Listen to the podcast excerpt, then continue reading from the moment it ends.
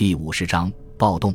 在之前的叙述中，我们已经好几次遇到过编年史家奥德里克·维塔利斯了。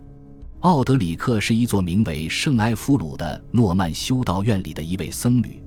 这座修道院距离莱格勒镇不远。虽然奥德里克是在十二世纪早期才开始写作的，但这并不影响他著作的史料价值。即便是对于远早于他本人的时代的事件而言，他作品的价值也很宝贵。例如，关于征服者威廉动荡不安的少年时代，他的叙述可谓极其详尽。这是因为奥德里克热衷于听当地的贵族讲述他们的先祖的事迹。他里程碑式的作品《宗教史》一直是有关诺曼征服的主要历史文献之一。虽然他取了这样一个标题，但是这本书并不是因为对宗教的描写而变得著名的。尽管从童年起，奥德里克就生活在圣埃夫鲁，但他并不是在诺曼底出生的。在其第五本作品的开头部分，他说道。当我从遥远的麦西亚来到这里时，我还是一个十岁的英格兰小男孩。更精确地说，他来自什罗普郡。正如他接下来所告诉我们的那样，他于1075年2月16日出生，并在阿查姆的圣埃塔教堂受洗。他以当地的一位牧师的名字命名。五岁时，他被送往什鲁斯伯里学习识字，而就在五年后。他就被其父打发到圣埃夫鲁修道院，成了一个无知的异族陌生人。在诺曼征服后没多久，一个来自什罗普郡的儿童就被送到了圣埃夫鲁修道院。对于很多人来说，这都是非常奇怪的。但既然他的父亲是一个诺曼人，那么这一切都可以解释得通了。作为牧师，他的父亲在威廉取胜的初期就来到了英格兰。我们可以推测。奥德里克的母亲一定是一位英格兰人，正是他母亲的缘故，他认定自己是一个英格兰人。既然他是诺曼人与盎格鲁撒克逊人通婚的后裔，那么从两个意义上来看，奥德里克对于诺曼征服的看法都很有趣。与许多中世纪的作家一样，他随意地引用早期史料当中的内容。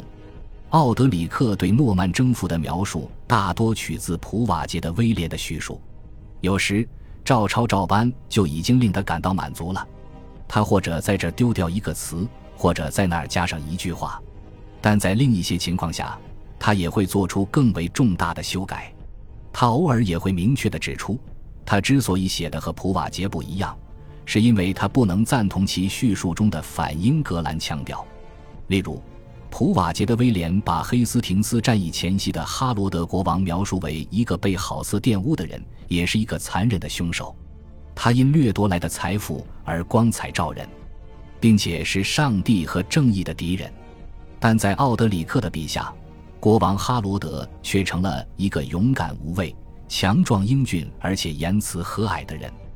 他值得追随者的信赖，是他们的挚友。对于诺曼征服之后几年的历史来说，奥德里克作品的价值也是独一无二的。这是因为普瓦捷作品的最后一部分已经不幸遗失了。由于奥德里克的努力，我们得知普瓦捷的作品原本一直写到了一千零七十一年初，但我们手边唯一的版本却在一千零六十七年初中断了。因此，阅读奥德里克作品的一部分乐趣就在于人们要努力地揣摩。他在哪里抄袭了普瓦捷的威廉的著作？他可能在哪里加入了其他的资料？他又是在哪儿感到作为英格兰人的自己受到了冒犯，以至于要提供另一个版本的叙述？举例来说，我们可以对比一下两位史学家关于威廉缺席期间英格兰地区所发生事件的不同记述。正如我们所知，在返回诺曼底前。这位新加冕的国王已把英格兰的一干事务交给了八约的奥多和威廉·菲茨奥斯本两个人，他们分别驻扎于多佛尔和温切斯特，共同管理英格兰的事务。就在普瓦捷的威廉的文稿中断之前，他已经不再赘述他的主人奏旋回乡之事，而是继续写在英格兰所发生的故事。与此同时，巴约的主教奥多和威廉·菲茨奥斯本管理着他们在王国中的领地，他们抱有共同的热忱，希望信仰基督的人们能够和平相处。而且，他们随时听取彼此的意见。正如国王告诫他们的那样，他们对正义给予了最大的尊重。这样一来，凶残之人和敌人或许就可以改邪归正，并成为朋友。位置稍低的官员同样带着非凡的热情，在他们各自的城堡里各司其职。在看完普瓦捷的威廉的描述后，奥德里克将其替换为了下面的技术。在此期间，英格兰人不但在诺曼之恶下呻吟，还要遭受那些无视国王禁令的自大的领主的压迫。不管当地人的地位如何，那些守卫城堡的小领主不但压迫他们，还把不体面的重担压在他们的身上。对于巴约主教奥多和威廉·菲茨·奥斯本这两位国王的代言人来说，他们实在是太骄横自大了，从不会倾听英格兰人的正当请求，也不会给予他们公正的判决。每当他们的士兵犯下抢劫和强奸的罪行，他们便用武力加以庇护；一旦有人抱怨自己受到了残忍恶行的欺凌，他们就变本加厉地把怒火发泄到他们的身上。很显然，这两个版本并没有多少共同点，唯一的共通之处就是，普瓦捷的威廉和奥德里克似乎都认为，那些新来的人是以城堡为基地的。正如我们所见，从他们来到英格兰的第一刻起，诺曼人就开始挖沟建堡了。我们听说，在佩文西、黑斯廷斯、多佛尔、伦敦和温切斯特等地，人们正在建立新的防御工事，而且。有强有力的间接证据表明，在其他地方同样有城堡出现。这些地方包括坎特伯雷、沃灵福德和伯克姆斯特德。这些城堡究竟采用了怎样的具体建筑方式，则一直是人们争论的话题。在诺曼时期的英格兰，大部分的城堡都是城寨式的城堡。这种类型的城堡里有一个巨大的土堆，上面是一座木质的塔楼。除此之外，还有一堵矮墙环绕着四周，遮蔽并且保护着城堡里的其他建筑物。在我们所知的遗迹中，大概有三十四的城堡都是以这种方式修建的。这可能是诺曼人最早的城堡。在八月挂毯上，我们可以看到，人们正在黑斯廷斯铸造一个土堆。